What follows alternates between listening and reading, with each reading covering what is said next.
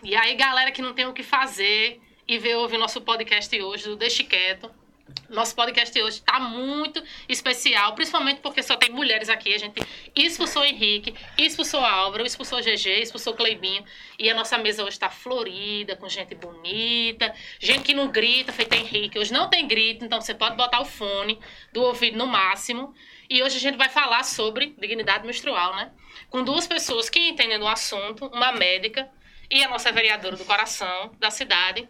E é isso, gente. Hoje a gente vai conversar sobre um assunto que interessa muita gente e que muita gente ainda não se inteirou e que é muito importante, mesmo lhe, isso lhe tocando socialmente ou não. Roda a vinheta aí, Alvinho. Deixe quieto! Inteirado, minha filha. É isso, galera. Vamos lá conversa, começar a nossa conversa. Hoje a gente tá com a Ludovicos, a minha cerveja preferida da RAF, não sei se é a das meninas. Todo mundo fala que, ah, porque é uma cerveja de goiaba. É a minha preferida, tem gostinho de confeito de goiaba, entendeu? Provem, Álvaro não gosta. Eu amo. Inclusive, a primeira vez que eu tomei essa cerveja, eu estava acompanhada da minha amiga vereadora. E aqui é Fuderosa, né? Que inclusive a minha bolachinha é da Fuderosa. Que é, é, inclusive, uma das minhas favoritas, mas perde pra cerveja de goiaba. Então, se forem tomar Rafa, tome cerveja de goiaba. A cerveja preferida de Brisa é a galega do Alecrim. Antes você tem uma favorita, ou a sua a favorita é todas.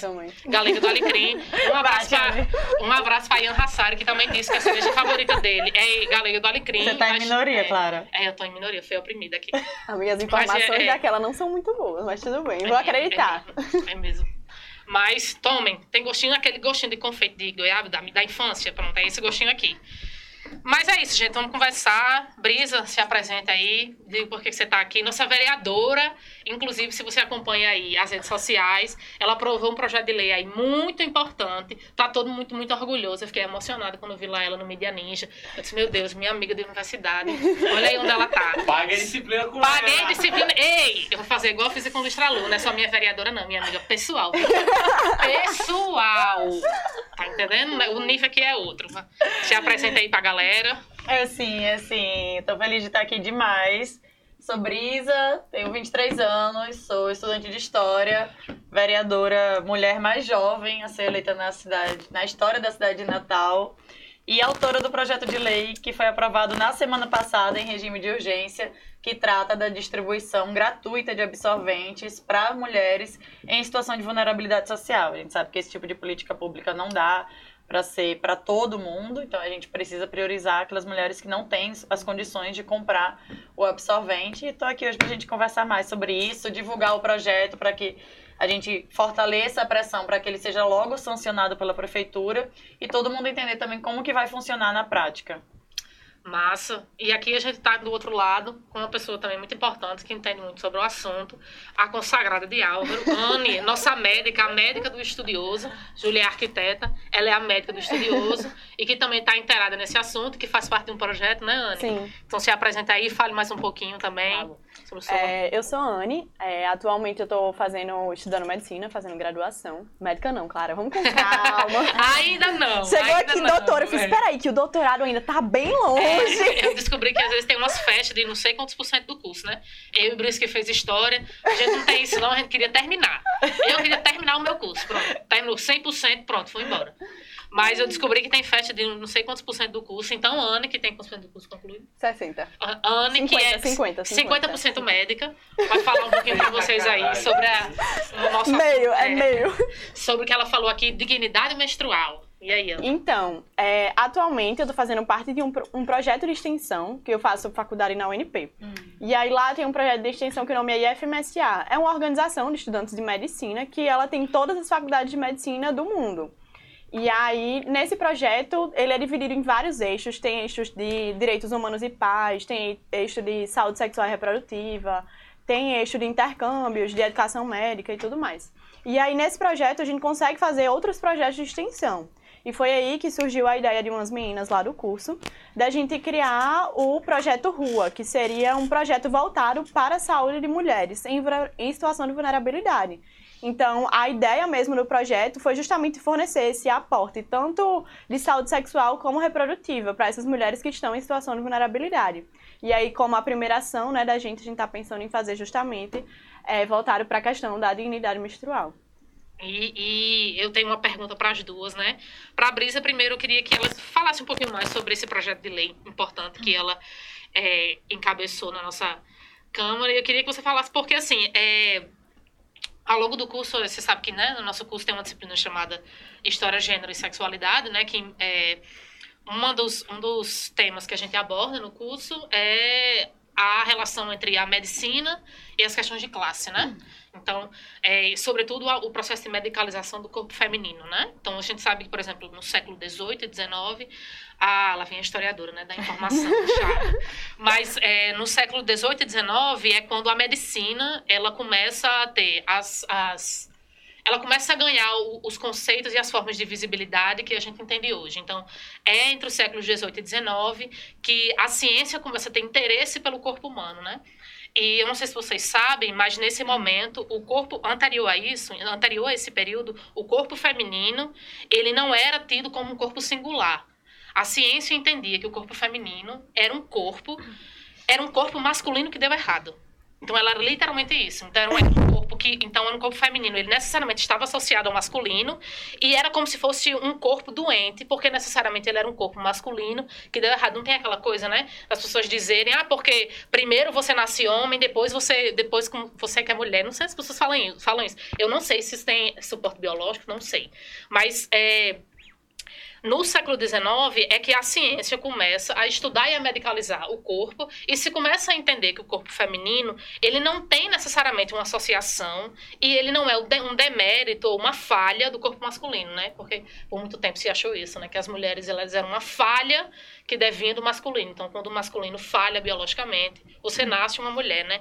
Então, historicamente, as relações entre a medicalização do corpo e as classes sociais, sobretudo, e as questões de gênero, elas estão muito imbricadas, né? E como a gente sabe historicamente, sempre é negativo para a mulher. Então eu queria primeiro que Brisa falasse um pouquinho mais sobre esse projeto dela, a que pessoas isso atinge, qual foi o seu objetivo.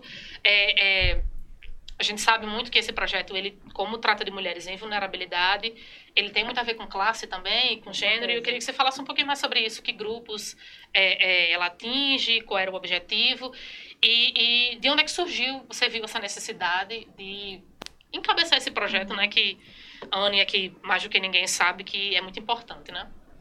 Aí, primeiro dizer que eu acho muito bonito, minha amiga historiadora inteligente. Ficou maravilhosa. Maravilhosa. Me ajudava a passar nas disciplinas. off, off.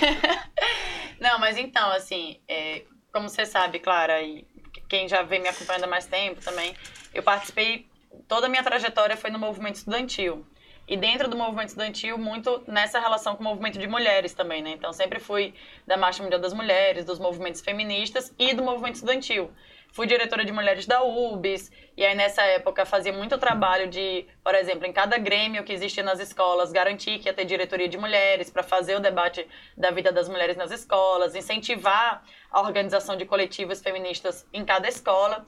E aí uma coisa que eu ouvia muito e tinha muito contato desde essa época era essa questão da dificuldade da dignidade menstrual, naquele sentido que era meninas de escolas públicas que não tinham acesso ao absorvente faltarem aula de fato é, regularmente, todos os meses, porque não, não se sentiam confortáveis de, de ir para a escola, porque não tinham o absorvente. Ou às vezes tinha, mas só tinha para um dia, não tinha para todo o ciclo, ou não, o que tinha não era suficiente porque ela tinha um fluxo forte. Se quisesse trocar de absorvente na escola, não ela tinha. não ia ter. Então, assim, já era um, um debate que eu tinha contato por conta dessa, dessa dimensão do movimento estudantil. E aí, bem, agora ocupando esse novo lugar, que é a Câmara Municipal, eu digo muito que é um exercício de pegar essas coisas que a gente já discutia, já debatia, já identificava como um problema social e pensar o que, que a gente pode construir. E aí, logo no início do mandato, né, eu tomei posse dia 1 mas a Câmara só voltou aos trabalhos em fevereiro, e em março é o dia, que é o mês que tem o 8 de março, o Dia Internacional da Mulher, e sempre é um mês que a gente foca muito dos nossos esforços nessa pauta das mulheres. E aí a gente estava com todo o gás Arraes, no início do mandato, fez, não, vamos fazer um mutirão de projetos de lei pensando a vida das mulheres. E aí a gente fez 10 projetos de lei pela vida das mulheres, e esse foi um dos projetos de lei que a gente pensou naquela época. Isso, assim, não tinha tido ainda matéria no Fantástico, não, não tinha vindo todo esse boom que teve depois que a pauta ganhou uma repercussão nacional gigante. Aí veio o projeto da deputada Marília Reis no Congresso Nacional e mais recentemente o veto de Bolsonaro ao projeto, né, a execução do projeto. E aí a gente tinha protocolado em março, depois veio essa grande repercussão na pauta e aí a gente ficou muito feliz porque ajudou, né, nosso projeto já estava tramitando lá dentro. É, tem alguns processos que às vezes um projeto demora muito tramitando dentro da Câmara. Esse, por exemplo, Sim. A gente protocolou em março e ele ainda estava na primeira comissão. Precisa passar em várias comissões então, para chegar no plenário. Esse projeto, ele já estava sendo pensado em março? Ele foi protocolado em março. Você vê, né? Ele foi protocolado em março e aí ele estava, enfim, estava travado nas comissões e aí eu é isso, né? 29 vereadores, só seis Sim. mulheres, então acaba não sendo uma prioridade. E aí a gente foi construindo um diálogo entre as vereadoras e eu sou líder da bancada de oposição e aí conversei com as lideranças das outras duas bancadas para a gente trazer em regime de urgência, que aí é justamente pular todo esse processo de tramitação e tudo ser votado ali na urgência do plenário. E aí todo mundo teve acordo e a gente trouxe ele em regime de urgência na semana passada. E muito nessa perspectiva, que, tipo, a pobreza, ela é, não é algo que a gente tem como esperar para aprovar próximo ano. Sim, o aumento da pobreza é, é agora. É urgente. As mulheres não estão tendo acesso ao absorvente agora. agora. As mulheres estão tendo que escolher entre comprar o leite para o filho ou o absorvente agora. Então é, era um assunto urgente, de fato, né? Inclusive, já foi aprovadas outras coisas em regime de urgência, como a troca do nome da Bernardo Vieira para Nevaldo Rocha. Então, assim, você... Qual o é impacto? Rocha ou um escravocrata. Qual o impacto? Exatamente. E aí a gente conseguiu trazer para o regime de urgência, porque tem todo o trâmite, tem que ter no mínimo 10 assinaturas, tem que ter quórum qualificado e tal. E a gente conseguiu aprovar. Aprovamos em unanimidade, ou seja, até aquelas mais alinhadas com bolsonarismo, etc., votou a favor do projeto. A gente está, nesse momento, é, fazendo o debate do orçamento, né? A gente está com o PPA na Câmara, que é o Plano Plurianual, que, enfim, uhum. orienta os quatro anos de gestão. E vamos aprovar também a lei orçamentária do próximo ano. Então, a gente aprovou o projeto de lei e agora a gente está justamente prevendo o orçamento para executar o projeto de lei, porque a gente sabe que é um projeto de lei que, quando for ser executado, vai, vai ter gastos para o município. Uhum. Então, a gente já está, desde já, também é, garantindo esse orçamento dentro da lei orçamentária anual para ter orçamento. Aí, o nosso projeto de lei prevê o quê? Distribuir nos CRAs, que são os Centros de Referência de Assistência Social, que é o espaço uhum. justamente que atende é, quem tem cadastro único, toda a, a população com em situação de vulnerabilidade, além dos CRAs, os centros POPs, ou seja, que atinge as mulheres em situação de rua, nas UBSs de cada Sim. bairro, de cada região e nas escolas públicas municipais. Então, esses seriam os pontos de distribuição. Perfeito. Eu falo demais às vezes, né? Não, aqui é pra falar muito mesmo. Pode falar. Quero ouvir. Eu achei massa que quando eu tava olhando, né, quando o projeto tinha sido aprovado, aí que justamente tinha colocado os CRAs, que justamente quando a gente estuda, a partir de estudos e tudo mais, a gente vê o CRAs e o CREAS. Uhum. Que no CRAS, os dois são é, de gente, assistência. O que é CRAS e o que é CREA. Eles são centros de, é, de referência de assistência social. E aí o CRAS... Se você for sua família precisa se cadastrar para o Bolsa Família. Fazer o cadastro ah, único, você vai, vai no lá. CRAS. Ah. Exatamente. Então é quem as, onde estão as assistentes sociais do Isso. município, no CRAS. Ah, então é o lugar talvez mais próximo ali das pessoas que já são atendidas por outros serviços. É justamente isso. Eles dão um suporte realmente ao pessoal que está em situação de vulnerabilidade. E aí também tem o CREAS, que é para as pessoas que já tiram, tiveram direitos violados, pessoas que já sofreram violência. E aí eu achei massa essa sacada de vocês de botar no CRAS, achei surreal mesmo. E a questão das escolas também, né? Que eu tava dando uma olhada e aí eu tava vendo, tipo, uma pesquisa que tinham colocado que uma a cada quatro meninas faltavam escola por causa da menstruação. E aí, gente, caramba, e é. você olhando para a questão da higiene, você para para perceber que normalmente você trocaria absorvente pelo menos umas três, quatro vezes por dia. E aí, exatamente, depende do fluxo, depende de como é que é, é se a sua menstruação dura cinco dias, uhum. se ela uhum. dura sete dias. E aí a gente se depara com essa situação de meninas que não conseguem nem ter o que usar, né? Eu tava Não, com e uma- acaba que quando não tem o que usar, e eu vou adorar aqui porque a gente tem uma semi-médica, porque a gente vai 50% debater melhor do que eu, porque eu, eu faço esse debate, claro, de forma mais superficial, porque não é a minha área de atuação, né, que eu tenho tanta propriedade. Mas vem toda, eu digo muito, assim, essa questão da dignidade menstrual tem que ser encarada como uma questão de saúde pública. Por quê? Porque quando você não tem o absorvente, você vai buscar outras alternativas. E essas outras alternativas, claro, teve gente lá dentro da Câmara que deu relato de conhecer mulheres que tinham colocado areia na miolo calcinha. de pão. Então, tipo miolo assim, de pão. é folha, folha desde folha de papel ofício a folha de árvore. Então, assim, são diversas outras urgente, alternativas no desespero, na urgência, que pode trazer problemas graves de Da saúde. Aí a saúde, médica vai poder falar mais do que eu. Mas, assim, é uma questão de prevenção também da saúde da mulher, porque você está dando direito a ela acessar o absorvente e prevenindo que ela não tenha outros problemas de saúde por usar outras alternativas. E aí, só uma coisa assim, quando a gente divulgou a aprovação do projeto, claro, sempre tem gente que discorda, que vai falar mal, que Claro. vai criticar. E aí a crítica construtiva, tudo bem, mas assim, a gente recebeu críticas muito baixas nas redes sociais. E uma, um- uma das linhas das críticas era: ah, as mulheres passaram tanto an- tantos anos usando os paninhos, por que, que não pode continuar usando pano? E aí a gente entra num outro debate, que quando a gente está falando de mulheres que é, convivem né, com, com essa realidade de pobreza, nem todas essas mulheres têm acesso à água. Inclusive, Exatamente. nem todas têm acesso a saneamento. Então, assim, é, é, é, tanto que a gente fala que a dignidade menstrual, o absorvente é muito importante, mas não é só o absorvente. O absorvente é parte da garantia da dignidade menstrual. Mas acesso à água, por exemplo, está dentro do debate da dignidade Ah, menstrual. Então Exatamente. não é só a distribuição de absorventes. Envolve um todo. Não, esse, esse projeto específico, É. mas quando a gente está falando Do assim, tema. do tema Do da tema. dignidade menstrual, a gente está falando é, sobre ter acesso a absorvente, sobre ter acesso a saneamento, sobre ter acesso à água corrente, tudo isso. Que aí a gente também já entra em outro problema, né? Que é a questão de discutir sobre saúde sexual.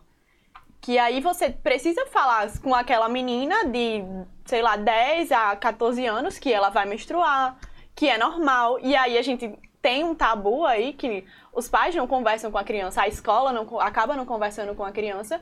E aí ela menstrua e aí fica na escola daquele jeito mais reprimida, fica tímida, com vergonha. É, você vê na escola, assim, pelo menos onde eu estudei, as meninas iam trocar de absorvente e ia escondendo o absorvente. Tipo, Verdade. gente, Na minha escola tinha isso também. gente, é uma coisa normal, entendeu? E aí a gente já entra em outro, outro, outro assunto também, que é justamente essa questão de não se discutir sobre a educação sexual. É, eu acho muito interessante. É, Brisa falou da, da- das vivências dela, eh, sobretudo em, também em escolas públicas, né? Eu, a gente estava falando do estágio antes de começar o podcast, e eu tive uma experiência muito interessante no estágio, né? Eu fiz estágio em dupla com outro colega meu, todos os estágios, né? Para quem não sabe, é, é, quando a gente faz licenciatura, eu não sei se em todas as universidades são assim, mas quando você faz licenciatura em História aqui, você tem que pagar quatro estágios diferentes, né? No fundamental e no ensino médio. E eu fiz todos em dupla com um, um outro colega meu, sendo que nesse dia em específico, é, eu fui sozinha, né? Ele, por uma eventualidade, não pôde ir, e eu fui sozinha, né? Todas essas aulas a gente tinha, dado juntas, né? E, mas nesse eu fui sozinha, e eu lembro que a turma era uma turma majoritariamente de mulheres, de meninas, né? Era um oitavo ano, no oitavo ano a gente tem quantos anos? Nem sei, mas... Uns sendo- 12, é, 12, 13. por muito, aí. muito novinha, né? Aí eu lembro que a gente foi pra sala de vídeo porque eu fui exibir um, um curta pra ele, né? Aí eu tive uma situação que, como professora, assim, foi uma coisa que me marcou muito, né?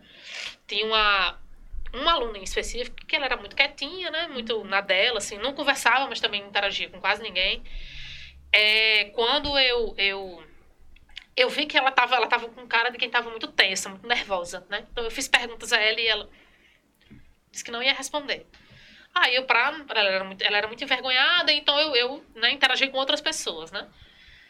E aí eu, eu me lembro que entre o, o momento em que o curta acabou e a hora que a gente foi debater a atividade sobre o curta, uma amiga dela se levantou e veio falar comigo. Eu não me, não me recordo, eu queria lembrar do nome dessa menina, mas ela fez professora, ela menstruou. E era a primeira vez que ela tinha menstruado. E foi na escola. Aí eu fiz, meu Deus, eu não sei o que fazer. E agora? Porque, né, suja a roupa, enfim, a gente sabe como é isso. Aí eu. Você tem, tem um absorvente, não sei o quê? Aí ela fez. Eu não. Aí gente, e agora? E a aula tava terminando. Então, todo mundo ia se levantar. Se ela se levantasse, todo mundo Todo ia mundo ver. Uhum. Aí o povo começou a perceber que ela tava meio estranha, né? Porque aluno vê tudo, né? Aluno vê tudo, a gente sabe. A gente já foi aluno, a gente sabe, né? Aí ela fez, professora, ela tá menstruada. Eu fiz, tá certo. Se sente, porque a gente vai ver o que fazer. Aí eu, eu tentei, de todas as formas que eu podia, trazer a atenção de todo mundo que tava na sala pra mim, entendeu? Pra quando eles saíssem, todo mundo saísse de uma vez e ela não precisasse se levantar na frente de todo mundo. Então a galera começou a olhar pra ela, mas eu lembro que eu tirei uma onda, falei uma coisa engraçada, você fala uma coisa chocante, aluno de oitavo ano, tudo se choca, né? tudo impacta o aluno de oitavo ano. Você dá uma informação besta e o aluno se impacta. Aí eu comecei a falar pra todo mundo voltar a atenção pra mim. E eu me lembro que é, eu consegui, eu disse, olha, diga ela que fique lá, não se levante.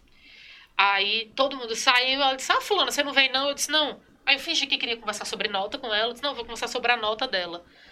Aí eu, aí quando eu me sentei, eu disse, mas você menstruou? Aí ela tava com muita vergonha. Aí eu fiz, olha, eu sou mulher também, não se preocupe, eu passei por isso, não foi na escola, mas eu passei por isso também. Aí eu fiz, é, é, você tem um absorvente, alguma coisa que você possa usar, não sei o quê. Gente, ela olhou pra mim como se eu estivesse falando uma coisa de outro mundo. Eu falei de um absorvente. Como se ela não fizesse ideia do, Do que eu que tava era. falando. Aí eu disse, meu Deus, e agora o que eu faço? Aí, por sorte, na minha bolsa eu tinha. Que é que a pessoa sempre tem de reserva, né? Aí eu disse, olha, é, já, tinha, já tinha sujado a roupa dela, sujado a cadeira. Aí eu fiz, olha, eu vou ver na minha bolsa se eu tenho. Aí eu pedi pra amiga dela ficar e disse, você, você, você sabe colocar? Ela fez, professora, acho que sei. Aí eu fiz, vá ao banheiro com ela. Você, ela tava com, por sorte, ela tava com um casaco, né? Ah. Aí eu disse, amarre na cintura dela, vá ao banheiro com ela e tente colocar. Se ela não conseguir, me avise que eu chamo a assistente social da escola, ou chamo a pedagoga. Uhum. Enfim, mas isso me marcou. Ela conseguiu, né? Aí eu disse, pronto. Aí eu falei com o cara, o porteiro, falei com a direção. Aí disse, olha, ela vai precisar se retirar, porque tinha outras aulas depois. Sim. Aí expliquei a situação, eu disse, ela vai precisar se retirar. Mas eu me lembro que isso me impactou muito, porque é, como eu sempre, como você falou, a sexualidade sempre foi um tabu dentro da minha casa, né? Mas quanto a essa, essa questão da saúde da, é, da mulher, né? É, a minha mãe sempre me orientou muito. Então, isso pra gente acaba sendo naturalizado, né? E você gente- tinha mais duas irmãs. eu tenho, eu sou Trigêmea. trigêmea, então, sabe, você compartilha aquele momento, né? Se você e outra Qualquer pessoa estão com vergonha, você não carrega o peso sozinha, né? Então tem esse, tem esse adendo aí. Então, pra mim, era uma coisa muito naturalizada. E eu nunca tinha tido contato com uma, uma, uma pessoa em situ- situação de vulnerabilidade. Eu lembro que ela, ela, ela tinha situações problemáticas dentro de casa, financeiras, enfim, Uhum. e com os pais, né? É, eu nunca tinha tido contato com uma menina, né, que já que tinha a idade que eu já tive, acho que ela tinha por volta realmente de 13 anos. E quando eu fui falar sobre essa questão de usar os absorventes e de que como o corpo, como o corpo dela ia mudar, ela não fazia a menor ideia do que eu estava falando. A menor ideia do que eu estava falando. E eu lembro que isso me impactou muito. Eu, eu lembro que eu nem contei para as professoras na sala, dentro da sala dos professores, né? Porque eu fiquei tanto tempo pensando sobre isso. Porque a gente, a gente no nosso lugar, né, de que felizmente teve acesso, né, a, a, a- nem que isso fosse o mínimo, que fosse o básico, a gente naturaliza isso, né, e quando a gente tem contato com essa realidade, né, que impacta tanta gente, que marca tanta gente, é quando a gente começa a perceber que existem milhares e milhares de, de, de mulheres que menstruam e que não têm acesso ao básico, ao mínimo, e que a gente nem sabe que não tem, a gente nem sabe que essas pessoas existem, a gente nem sabe que essa realidade existe, né? Eu mesmo sou historiadora e fiquei chocada com isso. Eu já li tanta coisa que me impactou, já li tanto livro que me impactou, mas quando você tem contato com a realidade concreta, né?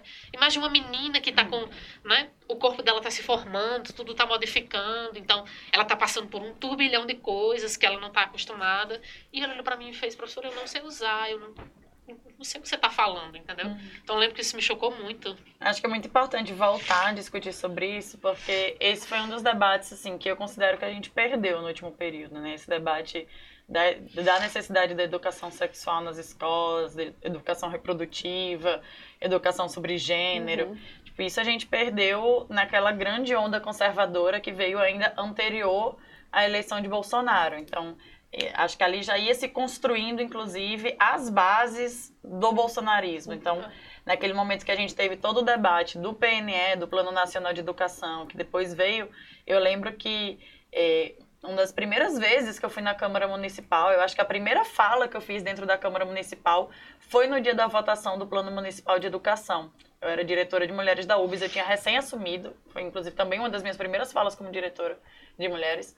E aí eu fui falar defendendo a permanência do artigo que tratava do debate é, sobre. É, era formação sobre gênero e sexualidade para os professores para os professores terem essa manejo, capacitação né? e o manejo para tratar desses assuntos em sala de aula. Então, uhum. assim, era tão deturpado que as pessoas, eu lembro que na época tinha toda aquela fake news. Não, eles querem juntar o banheiro, botar todo mundo para usar o mesmo é, banheiro. É, é, enfim, todas aquelas, né? Aí veio a mamadeira de piroca, uhum. veio, veio uma de série... Fato, teve gente que acreditou nisso, né? Exatamente. Não, aí veio uma... Ah, por isso que eu digo, assim, água aqui. Eu digo que. Depois dessa, a gente precisa recuar água. Minha vida, tá ligado?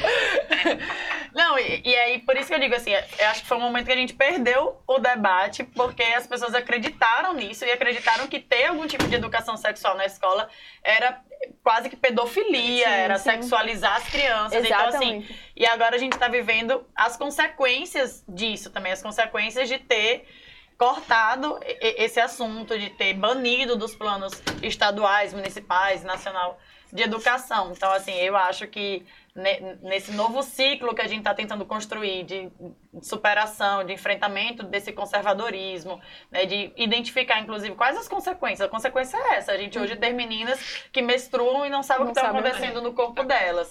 A consequência é, é a gente ter seguindo no aumento, por exemplo, de gravidezes, na gravidez na adolescência, Sim. gravidez precoce. Então a gente está lidando com as consequências do que foi, e aí eu acho que é um momento também da gente retomar, né? Eu é, hoje estou presidindo a comissão de educação na Câmara, para mim assim é um é um, uma honra, um prazer, uma emoção, assim, né? Porque, a, primeiro, que sempre foi presidida por professores. Então, pela primeira vez, a gente trouxe uma outra perspectiva, que é trazer uma aluna, uma estudante ah, para presidir massa. a comissão uma de educação. Uma nova perspectiva, né? Que é uma nova perspectiva. É, e, e, desse lugar, né, assim, de quem viveu o movimento estudantil, hoje fazer o debate educacional dentro da instituição, de pensar as leis, de visitar as escolas. E eu tenho sentido muito isso, assim, acho que a gente tem que voltar a bater nessa tecla, fazer essa disputa, porque para nós não é uma disputa conceitual, assim, não uhum. é só uhum. sobre aquele artigo tá, tá lá, mas é uma disputa da qualidade de vida de, dessas pessoas, assim. Para nós é uma, é uma, questão muito séria, muito, muito cara. Eu super concordo, Brisa, com você. É, até porque, como você comentou, o pessoal acha que falar sobre saúde sexual é você sexualizar as crianças. Mas não, você precisa preparar aquela criança para o que vai acontecer com ela, entendeu? Vai ser normal, ela passar pela puberdade, o corpo dela vai ter mudanças, ela precisa se reconhecer. Ela também precisa conhecer o próprio corpo e saber que o corpo dela só ela pode tocar. Entendeu? É. Isso, isso também é uma sacada que é. precisa, precisa acontecer. Então, eu acho assim que a escola também, além da família, é um lugar de, que precisa que se debata esse assunto.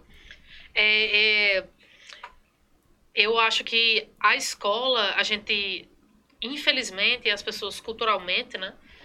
É, inclusive historiograficamente, né? A gente tendeu a associar a escola como um espaço em que a criança ela não vai para se formar enquanto pessoa, ela vai para absorver o conteúdo do professor que está uhum. dando no quadro, né? Uhum. E a gente que é professor, que já tem experiência em sala de aula, a gente sabe que não é bem assim. Né?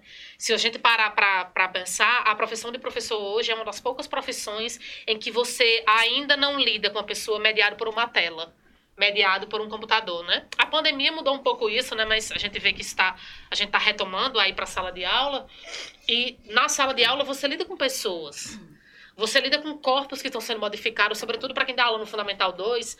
Você lida com pessoas que estão passando por um bilhão de, de, questionamentos e de dúvidas e que precisam fazer escolhas. Então, o professor, nessa questão da, da saúde sexual, sobretudo, ele precisa. Você vê, nessa situação, eu não sabe o que fazer.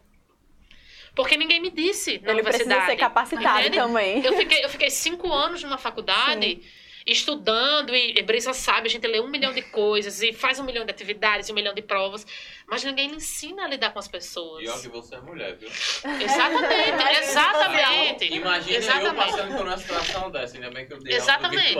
É, como é que, como é que um, um- um professor lida com isso? Então, eu acho que, é, é, infelizmente, a, a- a ignorância das pessoas em criticar a necessidade de, de se discutir é, educação sexual nas escolas é muito porque associam a figura do professor e a instituição da escola como uma coisa técnica, quase matemática, né? Uhum. A gente que é professor de ciências humanas, sobretudo, a gente sabe que ensinar história envolve muito mais coisa. Então não é só dizer quais são as fases da Revolução Francesa. É ensinar as pessoas como é que historicamente os seres humanos foram humanizados ou desumanizados, por exemplo. Então, você não, não explica o que foi a escravidão das mulheres negras, por exemplo, no Brasil colônia, apenas dando conteúdo técnico. Né? Você tem que dar uma dimensão humana, uma dimensão subjetiva, e eu acho que a educação é, é, sexual nas escolas ela tem muito a ver com isso. Agora, eu, eu tinha uma pergunta para a Anne, que na verdade era uma pergunta que eu sempre quis lhe fazer, né? Eu, eu conheço, eu tenho poucos amigos que fazem medicina, infelizmente, né? Porque eu, eu acho, eu particularmente acho um curso lindíssimo. Nunca tive vontade de fazer, porque eu uma vez tive uma experiência de- na escola, é, eu fui visitar os departamento de medicina da UFRN, Sim. que eu não sei como é o nome. Aí eles abriram um, um- acho que é um freezer, eu não sei o nome. Aí tinha um corpo de uma pessoa lá com, sei lá, formol. Eu lembro que eu fiquei tão horrorizada que eu fiz, esse não é o meu curso. Esse Claro, não é o meu curso. anatômico. Aí tem uns bebês lá, tipo assim, naqueles potinhos, né? Uhum. Que tem um, tem um olho, aí tu diz, pronto, esse aqui não é lugar pra Não é mim, eu quero. entendeu? Eu quero ser professor, esse aqui não é pra mim. Então eu, eu, eu sempre eu tenho poucos amigos que, que, que fizeram ou fazem medicina e eu sempre quis perguntar isso. É, como é que você enxerga essa, essa associação bem feita ou mal feita entre a medicina, tanto o curso como o exercício na medicina e as questões de classe? Como é que, né, eu tava, a minha Brisa, Brisa conhece minha irmã, eu sou trigêmea e uma delas está grávida, prestes a nascer agora o bebê. E a gente tava pensando, meu Deus, filho dá tanto gasto, né? Como, como é que uma pessoa sustenta três crianças num mundo como o nosso? Como é que a pessoa sustenta quatro crianças no governo Bolsonaro, né? Como é que você paga plano de saúde para uma pessoa dessa? Como é que você. Minha mãe que teve três meninas, que precisa levar o ginecologista sempre, que precisa comprar absorvente para três meninas e para ela. Então, eu, eu tava pensando no carro, gente ia gravar esse podcast hoje, então quando eu tava vindo para cá, eu tava pensando, né? Como é que você enxerga, é, e as críticas que você eventualmente faça, a essa relação da medicina, inclusive a medicina voltada para mulheres, e as, as questões de classe, políticas, sociais, enfim. Claro, essa sua pergunta é muito, extremamente pertinente, porque a gente vê muitos déficits em, como você falou, né? Você na graduação em momento nenhum foi capacitada para essa situação que você passou. E aí, às vezes, eu sinto que tem muitos déficits, tanto na- em qualquer curso de medicina, de qualquer universidade, sobre como lidar com as questões sociais também, entendeu? É, muito se fala de medicina humanizada, mas o que é que você acha que é uma medicina humanizada, entendeu? Você acha que é só você tocar o seu paciente? Não, você precisa saber se ele tem dinheiro para comprar o medicamento. Você precisa saber se ele tem condições de se exercitar em casa para ter um estilo de vida saudável, se ele tem condições de comprar um alimento, porque não dá para você passar uma dieta para um paciente e ele não ter como ter acesso a essa alimentação, entendeu? É, a gente tava é, atendendo numa UBS e aí teve um caso de um paciente que ele era obeso e a gente começou a colher a anamnese, né, que é a história. E aí a gente começou a perguntar sobre a alimentação dele, ele disse que só comia, comia muito macarrão, muito carboidrato. E aí a gente começou a conversar sobre como estavam as condições dele atualmente. E aí ele falou que estava desempregado e tudo mais. Ou seja, ele não tinha como é, comprar um, um alimento saudável, comprar uma proteína, não tinha. Então a gente também tem que se sensibilizar, se sensibilizar com essas coisas. É, além disso, também que eu tento ao máximo, por meio de projetos de extensão, é, melhorar é, esses déficits, é, voltado principalmente para a atenção a pessoas trans. Porque, por exemplo, no curso a gente não teve em momento nenhum isso. E quando eu atendo uma pessoa, uma pessoa trans, eu preciso saber, diga, como é que você quer que eu lhe chame? É, a Entendeu? gente- só, só fazer um comentário sobre isso, que Nossa, realmente.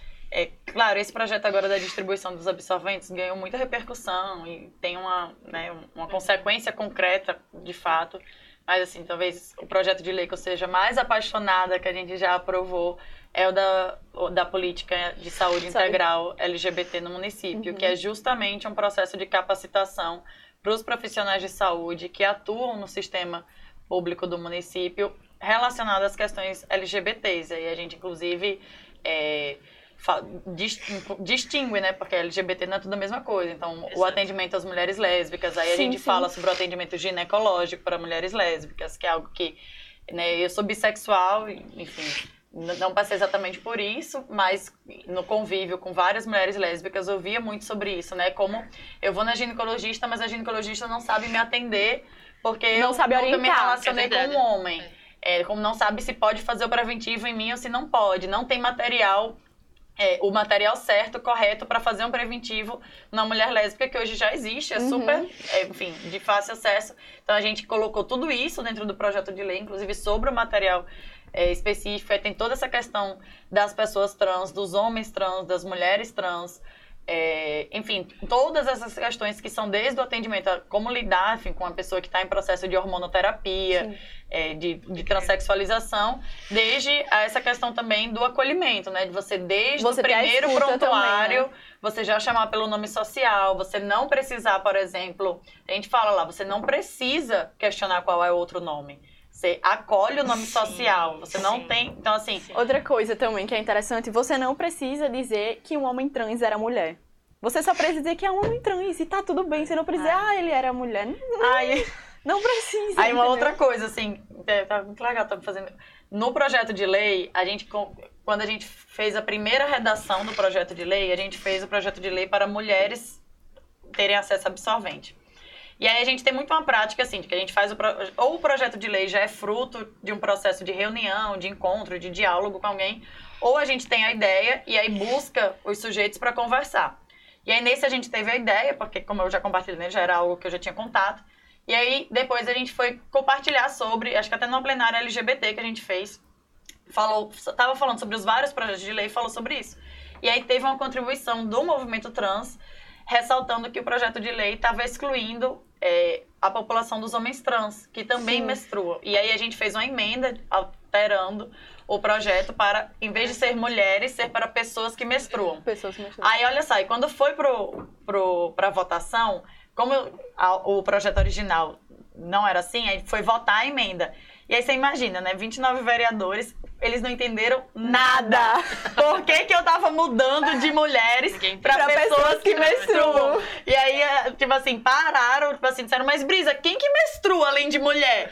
Tipo, aí eu disse, uhum. não, o, é, isso foi uma demanda do movimento LGBT, porque os homens trans também menstruam. Pessoas não binárias também. Disseram, peraí, suspende a sessão por cinco minutos que a gente vai tentar entender isso aqui. Vamos explicar. E aí foi, assim, e, e me emociona pensar que, tipo assim, a nossa presença, tipo, porque se não fosse a nossa presença, quando eu digo nossa, assim, uma pessoa LGBT, uma pessoa jovem, que tem, se dispõe a ter todo esse contato, diálogo, Tipo, isso não, não, não seria presente lá dentro, porque seria a nossa. Pauta, né? né uhum. A gente tá condicionado a pensar que só mulheres, mulheres cis menstruam. menstruam. Então, assim, a gente suspendeu a sessão por cinco minutos, eu fui explicar, porque toda uma dificuldade de entender como que um homem trans menstruava, então eu fui bem didaticamente explicar, não, porque, ó, biologicamente, nasceu... Fazer os bonequinhos. Sei então, segue tendo útero, por mais que você enxerga enquanto homem ali, enfim. Fenotipicamente. É, tem um útero e tal. E aí, tipo assim, os vereadores se olhavam um pro outro, tipo assim, meu Deus, hoje eu aprendi Deus, que tem tá homem que menstrua. Mas assim, homem foi, que, gra que engravida. Foi um processo é, de muito aprendizado, inclusive que eles. E aí eu acho que foi muito legal também como eles. É, todos estiveram dispostos também Sim. a ouvir, e depois a gente voltou à sessão, a gente aprovou a emenda, e o projeto ficou lá garantido é para mulheres e pessoas que menstruam, assim. E aí, é. com, acho que isso foi um processo legal. Outra emenda que não passou foi porque a gente autorizava, além dos absorventes, a gente autorizava que poderiam ser distribuídos outros métodos é, a serem utilizados, como coletor menstrual, calcinhas absorventes Sim. e tal. E aí acabou não passando, porque tinha medo de, de vir um veto e tal no projeto que prejudicasse o amplo do projeto é, por uma questão orçamentária, mas também, assim, é, tanto que lá na hora, né, eu, eu retirei a, a emenda, mas eu falei, eu acho que, assim, de toda forma é importante a gente ter a noção e começar a aprof- aprofundar o debate que esses outros métodos existem. Sim. Porque é, né, eu, por exemplo, nos últimos anos passei a usar o coletor menstrual. Assim, é muito diferente, é um processo... Sustentável economicamente, Exato, aí eu, ecologicamente. eu ainda tentei argumentar, eu fiz, não necessariamente essas alternativas que vão ser mais caras que o absorvente. Mas, bem, é um debate que eu acho que ainda está chegando, que ainda está se fortalecendo, que aos poucos a gente recente, vai né, fazendo. E, claro, a gente não queria colocar em risco Uhum. o projeto de lei por conta disso. Mas, assim, só compartilhando que, como a gente fez questão também de, de trazer essas outra- outras perspectivas. É, no caso do nosso projeto, a gente recebeu uma mensagem pelo Instagram de uma pessoa querendo doar um coletor. Só que aí a gente conversou, gente, é muito complicado, porque o coletor ele tem um, todo um processo de higiene que você precisa fazer. E aí a gente vai lidar com um público que a gente não sabe nem se eles vão ter água É. pra poder higienizar o coletor. Entendeu? Pode crer. E aí a gente ficou, não, a gente pode tentar fazer isso para em outro público que tenha mais acesso, porque atualmente a gente vai lidar tanto com as mulheres que estão literalmente em população de rua mesmo, e também com as mulheres da ocupação, da ocupação Manuel Bandeira. E aí, Manuel Bezerra. é Bezerra, exatamente. Que faz um ano hoje. É, É o aniversário Ah, de que um legal, ano. que legal, que massa. a gente foi lá, foi aí conversou com o pessoal e tudo mais, a gente vai fazer uma meio que uma parceria com eles até para tentar levar alguns médicos para lá, também tem mulheres gestantes, Ai, que enfim. legal. É interessante, Brisa, ter falado sobre essa experiência dela, porque, inclusive, a gente teve é, é, uma coisa semelhante, que, inclusive, foi um comentário de Anne agora, é um pouco antes de vocês chegarem, que a gente estava escolhendo o fundo que a gente ia colocar aqui, né? Aí, a gente foi, colocou, sei lá, saúde da mulher, é, Feminismo. é, femi- aí, aí o professor que estava aqui, ele, né, por, por associação, ele colocou feminismo. Aí a Anne, mas gente, ok colocar feminismo, mas homens também menstruam, tá? então foi uma coisa assim que a gente, mesmo eu que tenho consciência disso, que sou LGBT e que tenho vivência com, com esse meio, eu não tinha parado pra pensar nisso, entendeu? Uhum. Sendo professora, enfim, então eu acho que, que é uma é interessante essa sua experiência, porque foi um detalhe, né? Tem, um- tem um todo, é importante, mas em termos é, é, discursivos foi um detalhe, mas que acrescentou tanto na vida de tanta gente que estava ali, né? As pessoas, meu Deus, homem, homens menstruam. Então, eu acho que essa questão da dignidade, é, eu, ta- eu estava inclusive conversando com a Anne, é, também antes do, do podcast começar, que a gente, é pobreza menstrual ou dignidade menstrual? Como vai ser o nome do podcast?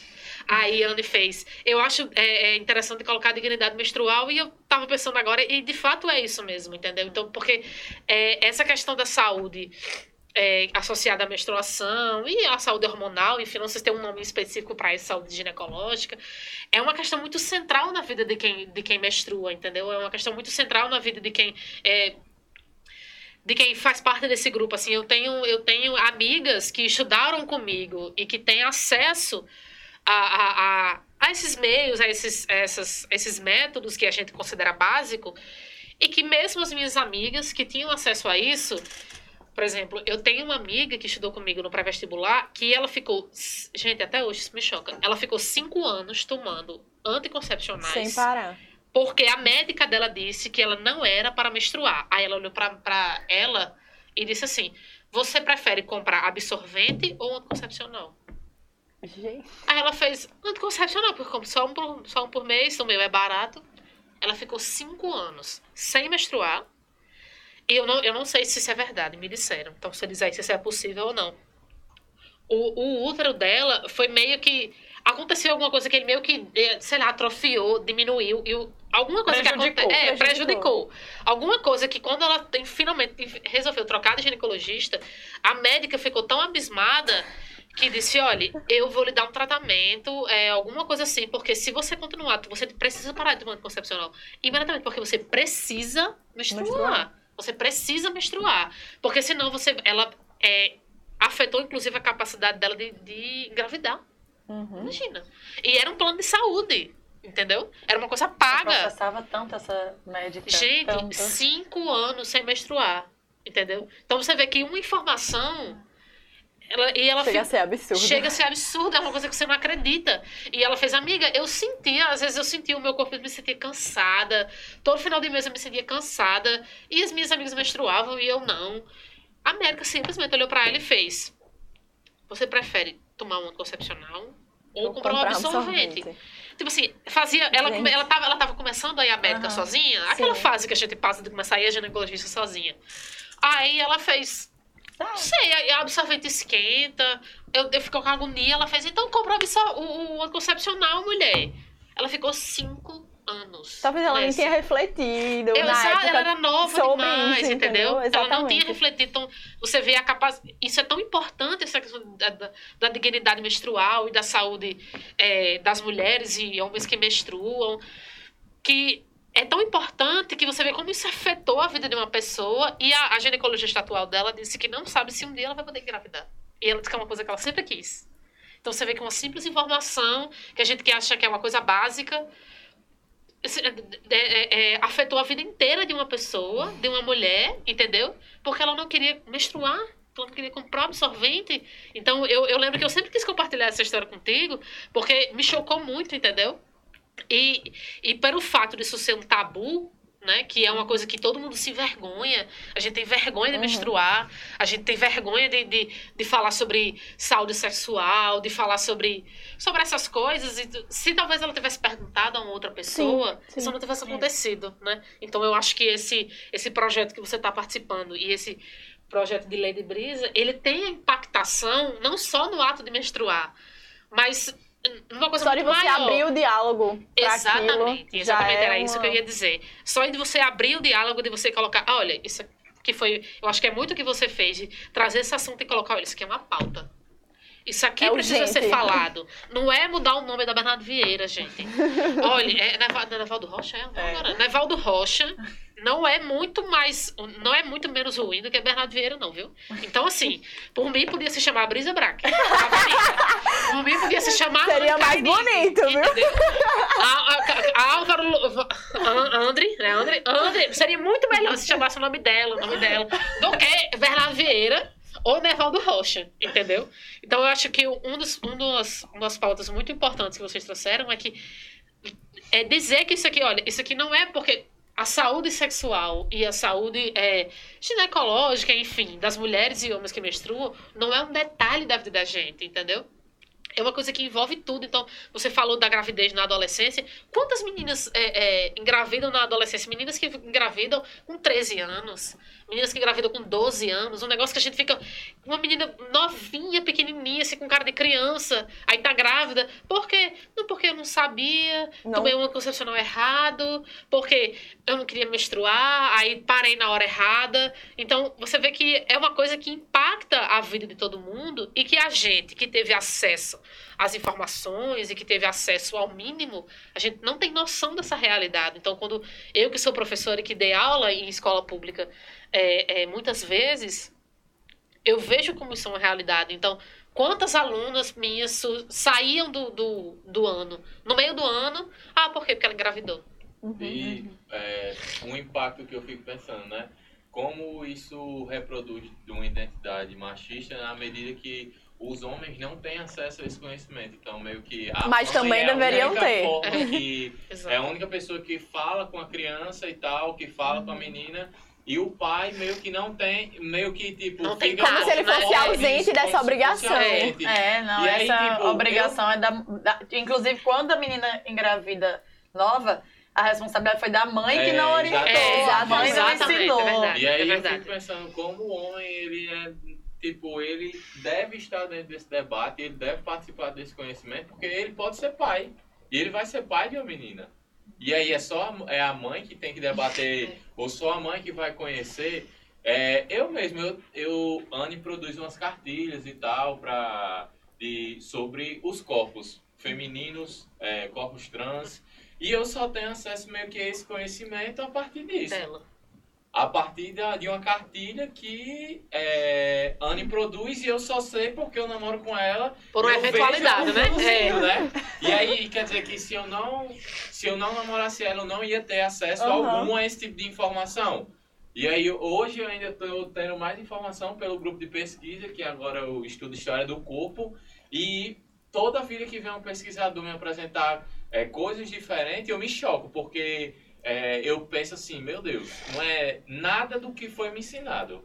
É muito mais do que aquilo que eu aprendi durante 22 anos da minha vida. Inclusive porque o, o ato, agora falando do ato da menstruação em si, é uma coisa que principalmente a, a, os homens, assim, e a sociedade como um todo, já que ela, é, ela ainda é muito patriarcal, ela é uma coisa muito demonizada, né? Total. Então as pessoas, elas fazem... Construíram é, uma ideia de repulsa. Exatamente. De nojo, sujeira, de de sujeira. É, E não é, né? Acho que a impressão que o mundo tem sobre a menstruação é uma, um entendimento misógino, De... Isso. sabe? Sim. Porque é como se a mulher de- tivesse que ser eliminada do mundo durante esses dias que ela está é, menstruada. Essa é é- a percepção que eu sinto que as É. pessoas Ou, só- meio que querem, você né? pode participar do mundo, mas você não pode de forma alguma demonstrar que tá menstruada. É. É. Por isso que é, que é tão, Nossa, por exemplo. Porque se é tão demonizado, por exemplo, se sua roupa sujar, é tipo assim, você não Absurdo, é aceita é, socialmente. Porque aí as pessoas vão saber que você tá menstruada e a menstruação é ruim, é nojento. É. Não, e Exatamente. assim, o ciclo menstrual, né, ele, de uma forma biológica falando, e que as pessoas gostam de retratar, é dizendo que é a preparação do corpo da mulher para a concepção. É. Só que o ciclo menstrual é muito, muito além disso, entendeu? Ele, ele é tanto hormonal, como ele é no endométrio do útero. Ele é, assim, ele é da mulher se conhecer. Tem dia que ela vai estar, da fase do ciclo, que ela vai estar mais, é, mais animada, mais estimulada. Ele também vai afetar na libido e muitas coisas, entendeu? Então, o ciclo menstrual, ele não é só essa visão de que a mulher vai engravidar. Não é só isso. Ele é muito além. É, eu acho, eu acho interessante como essa, a, a- o corpo feminino em si, né? Agora, que isso não é, isso não é, infelizmente, não é um, um, um conhecimento deturpado só na medicina, né? Gente, na, na história, a gente, na sociologia, a gente vê muito isso. Como, historicamente, o corpo da mulher, ele está muito associado somente ao sexo. Sim. Então você vê que inclusive a literatura, infelizmente, as artes, infelizmente, fizeram muito isso durante muito tempo. Então você vê personagens, inclusive da literatura brasileira, como Gabriela Crave Canela, por exemplo. Gabriela Crave Canela, na visão do autor, ela é um objeto sexual. Então, você é, historicamente o corpo feminino, ele só a única preocupação que tinha é que a mulher servisse ao sexo. Então, e é um sexo que serve ao masculino. É um sexo, um sexo que serve à figura do homem. Então, eu acho que é, essa demonização desse, desse, dessas características biológicas do, do, do corpo feminino, ele é muito associado a isso, né? Você vê muito a literatura construindo é, Iracema, é, Gabriela, outras, outras é, Madame Bovary. Então você vê que, inclusive, as artes, historicamente, elas, infel- infelizmente, elas cumpriram muito esse papel de associar o corpo da mulher ao sexo e é sempre o corpo da mulher que serve ao prazer masculino. Que serve ao homem. Então, o corpo da mulher, inclusive, na literatura é interessante isso, porque eu estava lendo recentemente um, um livro de um químico, ele é químico, cara. E ele, um, um dia, ele simplesmente acordou e decidiu que ele ia escrever sobre a poética dos elementos da natureza. Então ele fala sobre a poética da água, ele fala sobre a poética do fogo e como isso constrói subjetivamente a nossa vida, além do da materialidade do- dos elementos, né? E é muito interessante porque tem uma- um artigo que analisa esse esse químico, é Gaston Bachelard o nome dele, e ele faz, ele associa muito a água, o elemento da água, à figura da mulher. Porque a mulher é líquida, na, na literatura a mulher é líquida porque a mulher é maleável, então você pode moldar. Você pode fazer dela o que você quiser. Eu lembro que eu fiquei tão, eu fiquei recentemente tão chocada com isso, porque de fato é verdade. Você constrói o corpo da mulher, inclusive detalhando o corpo da mulher. Então, em Gabriela você fala dos seios, e ela tá no rio. E muitos detalhes E- exatamente, e você constrói o cabelo dela que se move. Então, as metáforas associadas ao corpo feminino, elas são muito associadas ao corpo que você pode moldar e que você pode fazer dele o que você quiser. Então, e a água é muito isso, né? É, Bachelard vai dizer como a água ela está muito associada a uma calmaria, aquilo que você pode aproveitar que você pode dominar, enfim, ele vai falar das praias, mas eu achei muito interessante esse artigo, porque ele mostra como a literatura e a literatura brasileira, inclusive, ela ela constrói muito o feminino, constrói muito a mulher como associada a esses estereótipos de dominação, E entendeu? alimentação, né? Exatamente, E exatamente. comida. É, Exato. Gabriela, cravo e canela. Né? Exatamente. Os lábios de mel. Exato. A cor do pecado. Da, exato, da cor do pecado, Da cor do exatamente. pecado. Que além de tudo é racista, né? É, é, eu, eu lembro que aquela cena, não sei se vocês já assistiram, se leram ou assistiram a série de Gabriela, que é da Globo, inclusive, né? É, aquela cena que ela sobe no telhado, que ela tá de vestido, aí aparece ela de calcinha. E tá todo mundo vendo. Aquilo é uma brutalidade, né? Aquilo discursivamente tem um poder muito grande. E o problema é que quando as pessoas consomem isso, elas vão sendo educadas dessa forma sem que elas percebam.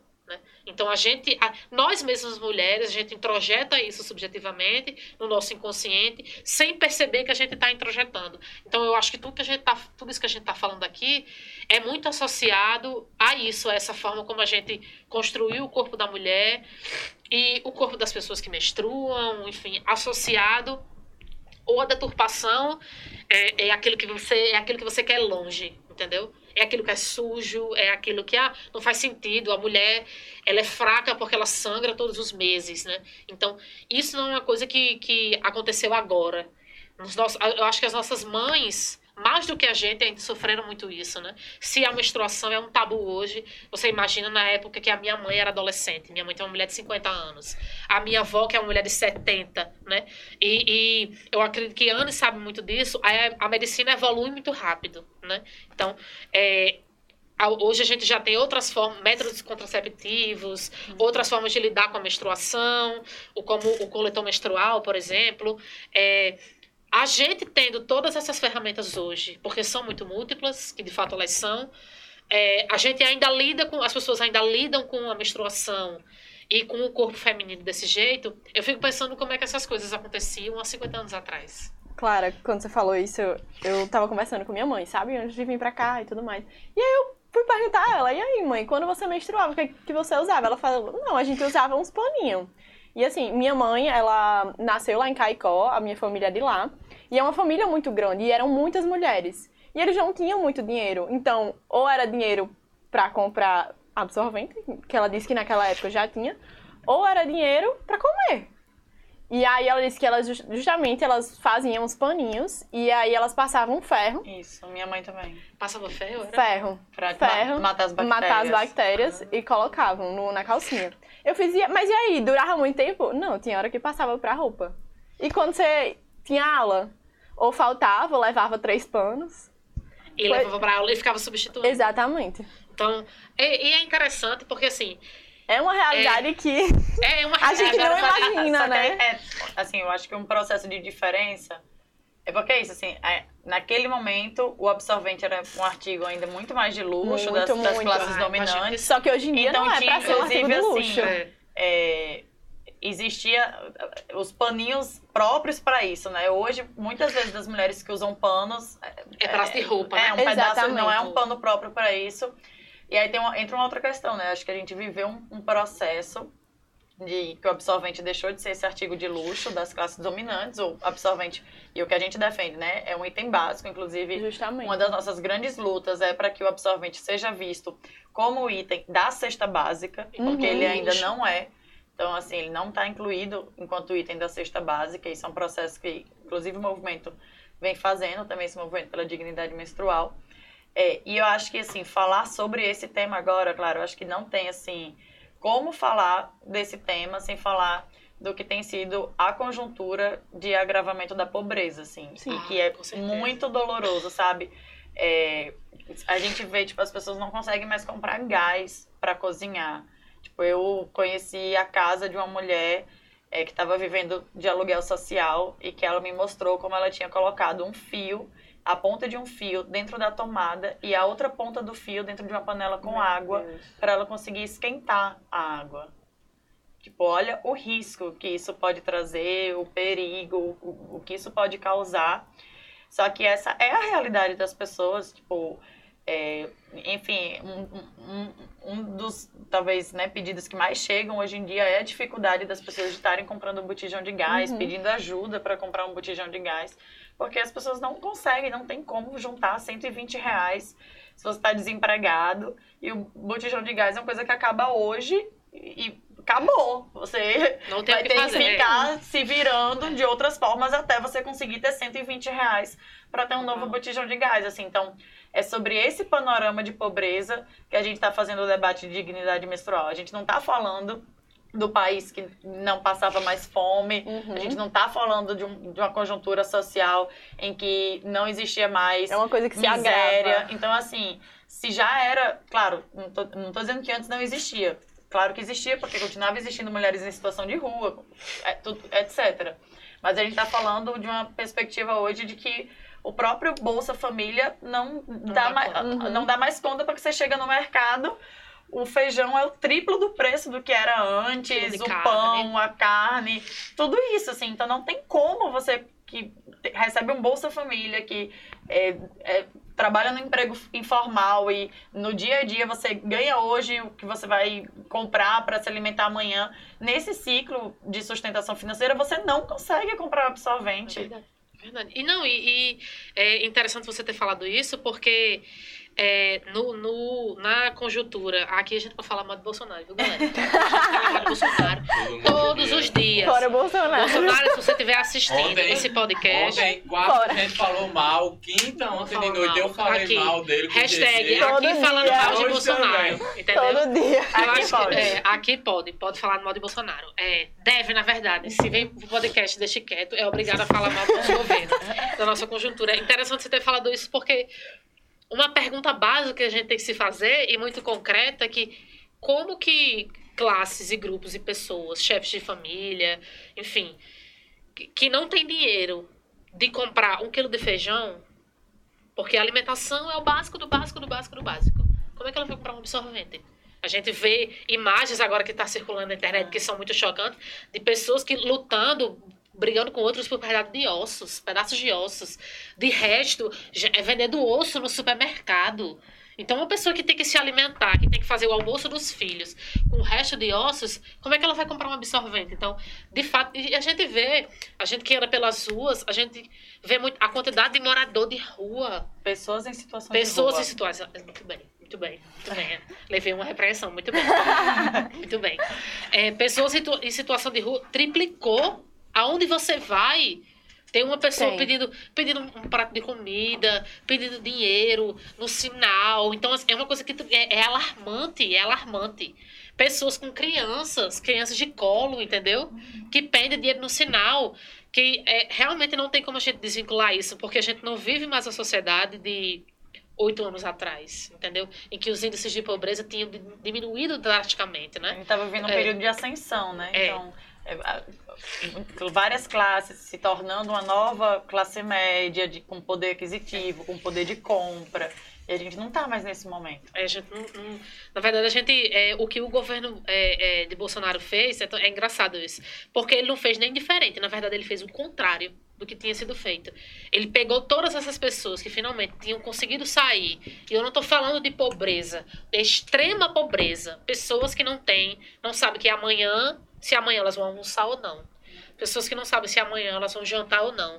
Então ele pegou essas pessoas, esses- essas milhares de pessoas que nos últimos 8, 10 anos tinham passado por um processo de conseguir sair da extrema pobre- pobreza e ter pelo menos o mínimo, e ele conseguiu pegar com que essas classes voltassem para esse lugar. Então é literalmente, eu acho que é interessante isso, porque na história a gente diz que você a história não se repete, né? É. A história não se repete. Aí Mas eu, eu acho tenho que- um é. comentário para fazer, porque tem muita gente que está tentando justificar isso em decorrência da pandemia. E aí eu digo muito assim, claro, a pandemia trouxe novos desafios, a pandemia, Sim, claro. claro. acentuou todos os problemas para quem era trabalhador informal. Claro, ninguém está aqui negando que foi o impacto da pandemia, tá? Mas assim, isso não é uma consequência é, óbvia da pandemia. Não é, isso é um problema de gestão, Gestão. de má gestão. Eu falo isso, inclusive, no debate da educação, né? Porque tem gente, ah, a educação tá ruim porque teve uma pandemia. Não é verdade.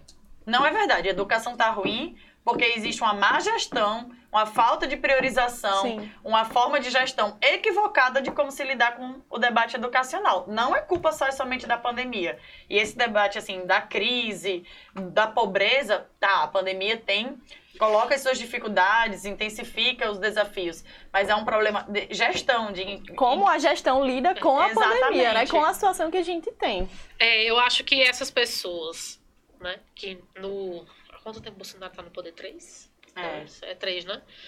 Essas pessoas que. três vão- tristes anos. É, Você três, parece três, faz três mais tempo. É. É, é, essas pessoas que nos últimos três anos elas voltaram à linha da extrema pobreza, elas voltariam à linha da extrema pobreza no governo Bolsonaro com ou sem pandemia. Eu acho que com ou sem pandemia, A pandemia acelerou. a, Então, pandem- é, a é. pandemia fez com que isso fosse, acontecesse mais rápido, exatamente. Isso. Mas essas pessoas, porque não é, não é só uma questão de doença, como você falou, é política pública, gente. Exato. É política pública. Inclusive, já tinham muitos no mercado informal de trabalho, porque já havia uma redução Exatamente. da formalidade exatamente. do vínculo formal de trabalho. Exatamente. É, é- Então, eu acho que é interessante você ter falado isso, porque é uma justificativa muito que se dá, né? Ah, mas porque a pandemia, aí as pessoas não tinham mais como trabalhar. Tá, e onde é que entra o papel do Estado nisso? Uhum. Todo mundo, ah, todo mundo vai para casa, quem tiver emprego fixo, bem, quem não tiver, e o Estado, qual é o papel do Estado? A gente sabe que historicamente o papel do Estado é resguardar as pessoas que não conseguem fazer isso por conta própria, infelizmente. Não, aí durante o período de pandemia, a gente, o quê? Lutamos, lutamos, conseguimos a conquista do auxílio emergencial. Aí eu vou até que fazer um paralelo que acho que você vai poder aprofundar até mais do que eu, porque assim, a gente quando vai estudar o o processo de escravidão no Brasil, etc., a gente faz uma crítica muito forte do que foi, né, do que é o conto e a narrativa do, do processo de abolição da escravatura no Brasil, Uhum. e como tem a crítica de que isso assim veio em tese, em teo- teoria, mas não foi acompanhado de um processo de Exatamente. reinserção, de garantia de política pública, de dignidade. E o fim da pandemia foi quase que isso, assim, porque, ok, tinha um auxílio emergencial. E aí você termina o auxílio emergencial e agora você pode sair de casa porque você não tem mais obrigação de isolamento social, mas o Estado ele lava as mãos e Ele não existe. você lá, Tipo exatamente. assim, agora você se mate com os outros um milhão de desempregados pra ver quem vai sobreviver nessa Uhum. disputa. Então, é, é- é, assim, você lava as mãos É. e diz, pronto, eu- a solução que eu tô te dando é que você não precisa mais ficar em casa. O resto agora você como se se isso, vira. isso colocasse, como se isso colocasse comida no prato de alguém, né? Eu acabei lembrando muito das aulas de Henrique, quando o Brisa falou nisso. dele falando das políticas públicas assistencialistas, né? Que existem. Que no caso você dá, mas depois você não dá o suporte para aquela pessoa construir e se sustentar. Você só. Não, e assim, além de. de é, eu, eu acho que o auxílio emergencial ele foi uma conquista para determinados grupos, ele realmente impediu que algumas pessoas passassem fome, né? Mas muito interessante o seu paralelo com a escravidão, porque, gente, quando é, se aboliu a escravidão, se você, quando você vai ler assim relatos e fontes assim diretas, é muito é muito você fica arrepiado quando você lê, porque existiam escravos que não sabia que existia um universo fora da fazenda. Ele não sabia, ele achava que o mundo inteiro, Era só o aquilo. universo inteiro, não é porque ele não podia sair, é porque ele não sabia que existia. Ele não sabia que existia terra fora dali. Uhum. Ele não sabia que existiam pessoas fora, da, fora dali. Então, você vê que a, a- se, a- se você ab- abole a escravidão, aí você pega um ramo de escravo e fala, ó, fica aí, se vira aí. Pessoas que nunca tiveram acesso a nada. Pessoas Você que não eram... tem terra, agora você também não tem Você não sabia nem que trabalho tinha porque mundo você não é mais escravo. Agora Pessoas que, se assim, não, que não sabiam nem que... Que tinha um que, mundo é, funcionando que se eles caminhassem fora. pra frente, eles iam chegar em outro lugar que não era aquele. Entendeu?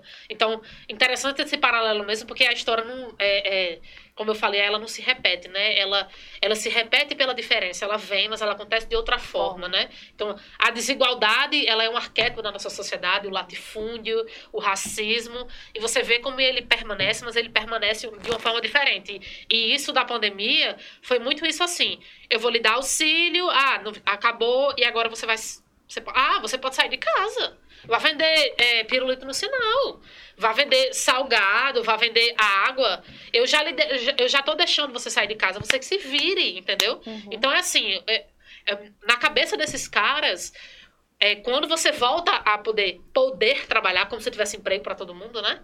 É, o, o, o indivíduo ele deixa de ser um problema do Estado.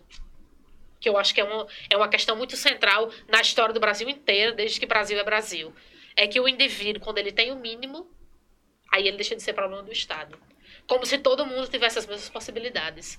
Como se um cara que vende pirulito no sinal, ele tivesse a mesma é, é, oportunidade que o filho de um juiz, que o, o, o filho de um deputado. Então, é, é interessante você ter falado isso, porque, de fato, essas pessoas elas foram abandonadas. Elas foram abandonadas. Eu tenho uma amiga, que inclusive ela é professora também, que o pai dela, ele trabalhava vendendo, vendendo, vendendo lanche, é, é, inclusive aqui, é, aqui perto.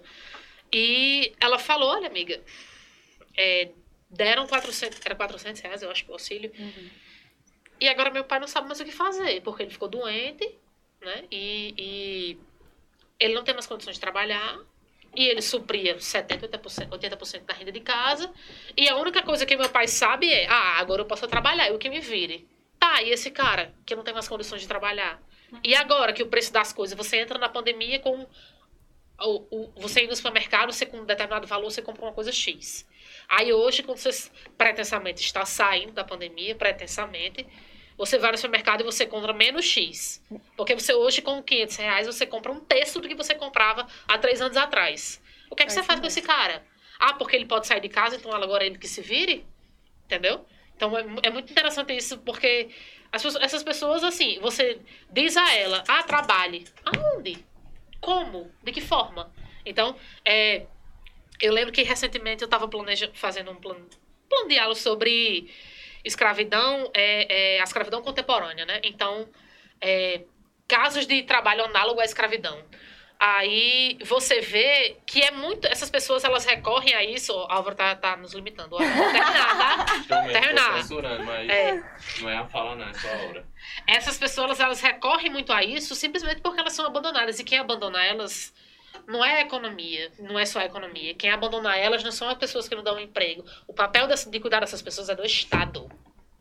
É do Estado, do poder público, porque é o Estado que tem os meios. É o Estado que tem as condições. Não é só a pessoa que não, que não, que não compra o pirulito do cara. Tem Não, um isso motivo tá pra ele estar ali. assim, quando a gente pensa economia numa perspectiva social, isso tudo tá completamente correlacionado, porque no momento que você tem, enfim, majoritariamente desempregados, um gran- grande número de desempregados, do que adianta você vender din-din na sua casa se todo mundo que mora na- no seu bairro, na sua rua, está sem emprego? Então, assim, ao, ao passo de que você tem uma política de geração de emprego, quando você gera emprego, você faz toda a engrenagem girar. Funcionar, porque se, exatamente. se a sua rua, todo mundo tá Trabalho, com é. emprego, você pode vender o din-din É, na sua casa, porque porque, a sua vai comprar, vizinha vai é. lá comprar, Comprar. dar a moeda para a criança, vai depois do almoço. É. Mas não tem como você vender o salgado na na calçada se Se ninguém ninguém- tem poder de compra Sim. nesse momento, assim. Então, entender essa perspectiva da economia a partir dessa perspectiva social, Social, de que a geração de emprego consegue Circula. circular É. tudo isso, assim. Então, E, não, é, e esse é o grande problema, ok? Você pode, você pode sair de casa agora, mas eu vou vender o salgado pra quem? Eu boto o din-din em casa e eu vou vender pra quem? É. E aí Se o meu vizinho também não tem emprego, né? É. Foda. Bom, gente, Álvaro disse aqui que a gente já tá falando há 427 mil horas. A gente tá chegando ao fim do nosso, de mais um Deixa Quieto, extremamente especial, que só tem mulheres lindas e inteligentes. Ah, e falando sobre as coisas de Sim, capacitação, ah. só pra terminar, queria dizer que a partir é, da próxima semana, se não me engano, mas tem como pegar essas informações direitinho, a gente fez uma emenda do mandato orçamentária para o Centro de Referência LGBT aqui de Natal, que É um ambulatório trans que tem ali no Nascimento? é, é, tem o ambulatório trans e o centro de referência. Eles sim. funcionam no mesmo prédio. O centro Ah, é em entendi, cima e o entendi. ambulatório é embaixo. É, que inclusive, assim, não é muito conhecido, então é, é sempre importante divulgar, porque assim, tem o acolhimento é, psicológico, jurídico, de orientação, pessoas trans que querem auxílio, orientação no processo de, é, de troca do nome social, na documentação. Todo esse processo de assistência, de acompanhamento, de acolhimento é feito lá no Centro LGBT. É um espaço, assim, que inclusive a maioria das pessoas que trabalham lá são LGBTs. É um espaço novo, enfim, tem pouco mais de um ano aqui em Natal. É, mas atende todo tipo de demanda da população LGBT e tem um ambulatório trans, que é faz o atendimento para pessoas TTs, né, transexuais e travestis, nesse, nesse sentido da, da saúde. E aí agora vão, vai começar um processo de qualificação profissional lá, que a gente tem acompanhado, tem tido o apoio do mandato, e aí é aberto e é gratuito para todos os LGBTs que queiram participar. Então, tem cursos, é, vão ser três meses de curso, você ganha todo o material que vai ser necessário durante o curso, e aí, enfim, é, é uma das ferramentas de qualificação profissional para a gente tentar também enfrentar essa questão que a gente estava falando aqui. Perfeito. Massa, a gente vai colocar as informações para vocês é, é, aqui na descrição do vídeo, para quem quiser saber mais. É muito só divulgando o importante projeto, isso. hein? E agora, ah, o projeto dela divulguem sim, gente. Muito bem, tem que divulgar É, mesmo. Então, gente, como eu já expliquei no início, a gente está fazendo um projeto de extensão, né, voltado para a saúde da mulher em situação de vulnerabilidade. E o nosso primeiro projeto está sendo justamente essa arrecadação de absorventes, preservativos e materiais de higiene íntima, como sabonete. E aí a gente está fazendo essa arrecadação, é, a gente tem o Instagram, só pesquisar Projeto Rua, e lá vão ter mais informações de onde você pode arrecadar, com quais pessoas você pode entrar em contato. E é isso, a gente agradece muito, agradeço vocês pelo espaço. É isso, gente. Aproveito para deixar minha admiração por Brisa. É, mais um Deixa Quieto chega ao fim. Foi um prazer estar com duas mulheres lindas e inteligentes e importantes, publicamente e medicamente falando. Uma professora, uma vereadora e uma 50% médica. Né? É isso, gente. Escutem nosso podcast. Siga a Brisa nas redes sociais. Como é o seu Instagram? Brisa Brac 13, o Brac é B-R-A-C-C-H-I, CCHI 13. E a gente leva muito a sério tudo que chega de contribuição nas redes sociais. Então, assim, o que tiver de ideia, sugestão, crítica, pode mandar que a gente acolhe de verdade. É isso. Aí a é... equipe de comunicação tá aqui. A equipe de pra comunicação mim, tá aqui, a olhando. luta e faz mesmo. Sigam as nossas redes sociais, sigam Enriquecendo com Você, prof.clara Minervino também, sigam Alvinho. E é isso, galera. Foi um prazer estar com vocês aqui. Escutem a gente, é, é, absorvam, reflitam sobre a situação da mulher na nossa, na nossa sociedade. E é isso. É, apoiem mulheres. é, Divulguem os projetos. Divulguem os projetos. divulguem os projetos que Brisa falou. É, divulguem os é. projetos de Anne. É, e apoiem mulheres, e leiam mulheres, e escutem mulheres, votem em mulheres, se consultem com mulheres. E é isso. Deixe quieto. Sejam alunos de mulheres. Deixe quieto!